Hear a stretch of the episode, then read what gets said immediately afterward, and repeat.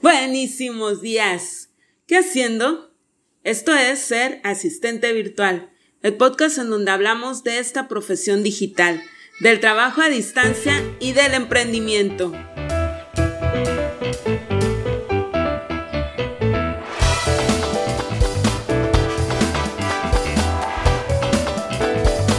Y yo soy Karina Viñas y hoy te hablaré sobre cómo empezar sin miedo. Empieza sin miedo, temazo que tocaré hoy. ¿Y qué es el miedo? El miedo es una emoción y esa emoción te lleva a tener pensamientos, entre ellos pensamientos desagradables.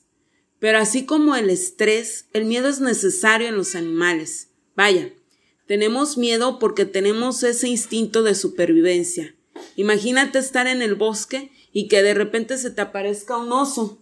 Si no sintieras miedo, igual y vas y te le acercas. Claro, con malas consecuencias. El asunto es cuando el miedo te paraliza. Digo, si estás frente al oso, lo mejor es que no te muevas. Pues si sales corriendo, el oso es más veloz que tú. Y si le enfrentas, ya sabes quién tiene las de perder. Entonces, como te lo comenté anteriormente, Reaccionamos ante el miedo paralizándonos, evitándolo. En el ejemplo del oso, huyéndolo o afrontándolo. Y cuando se trata de emprender y es lo que tú quieres, se te hace una buena opción, pero te da miedo, porque el miedo es común en nosotros los seres humanos, nos hace tener reacciones en el cuerpo y puedes sentir que hasta la presión te aumenta tan solo de pensar en algo que te da pánico. Si se trata de emprender, afróntalo. Y aunque sea con miedo, si es lo que tú quieres, hazlo. Que me voy a lanzar a emprender, ay no, qué miedo. ¿Cuántos emprendimientos no fracasan? Que voy a aprender un nuevo oficio, ay, qué miedo. Aprender algo a estas alturas, ay no. Pues bien, podría haber titulado este episodio Empieza, aunque sea con miedo. El miedo está ahí, latente, y de hecho, saber que existe ya es el primer paso. Nos ayuda a identificarlo para poder afrontarlo. Se dice que con el miedo podemos evitarlo o afrontarlo, pero concordarás conmigo que al evitar los miedos estos siguen ahí. La forma de superar el miedo es restar la energía. Resta la energía afrontándolo. Porque el miedo te hace ponerte excusas. Y al pensar en esas excusas, te da más miedo. Y esto va haciéndose un círculo tortuoso del que no saldrás de él si no actúas con proactividad. Pero analiza. ¿A qué le tienes miedo realmente? ¿A fracasar? No te preocupes. Todas hemos fracasado.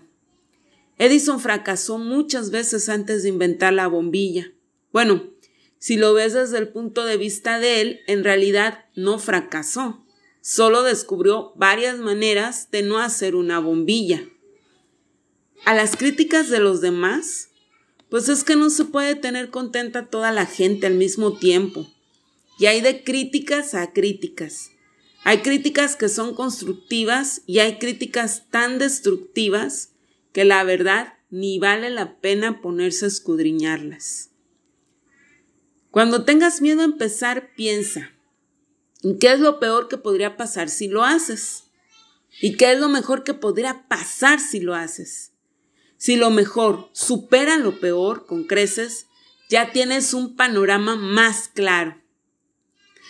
Seguramente recordarás al Chapulín Colorado, esta serie de televisión de aquí de México, en la que aparecía este superhéroe que no era para nada común y se le describía como más ágil que una tortuga, más fuerte que un ratón.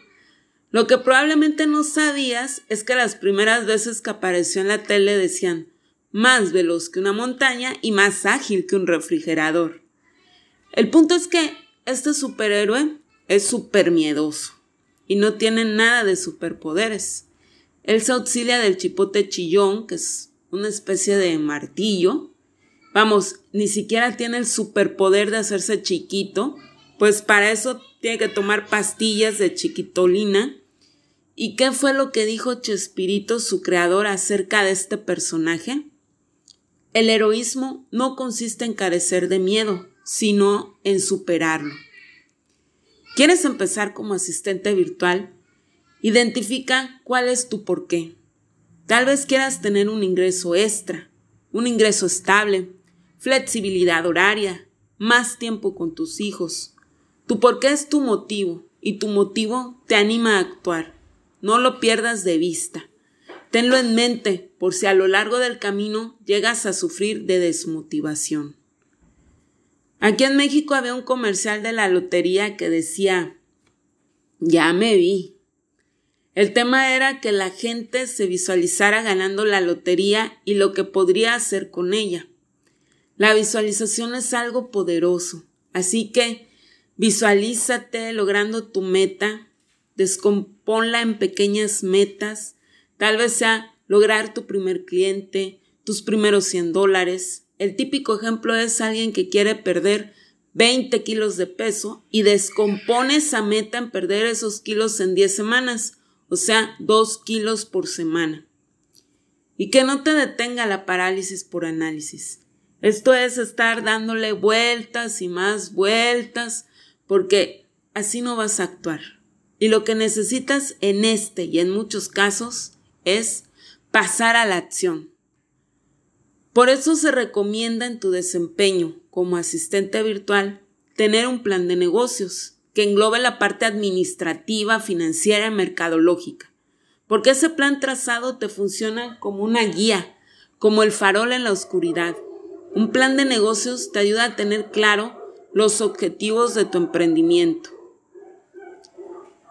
Recuerda que la satisfacción de empezar, de lograr lo que deseaste, de superar tus propias expectativas, es la que supera con creces el miedo que pudiste tener al principio. Mírame a mí, que pensé que solo mi mamá iba a escuchar este podcast y ahora estoy llegando a tus oídos y súper agradecidísima de que me estés escuchando. Y cuando hay que hacerlo, hay que hacerlo, como yo cuando grabo, aunque estén ladrando los perros, aunque estén gritando mis hijas, caminando por acá atrás, brincando, saltando, bailando, pues tengo que editar un poco este podcast y quitarle los ruidos porque si no esto sería un show, no se escucharía nada mi voz. Pero suscríbete, valora, comenta y nos vemos en el próximo episodio.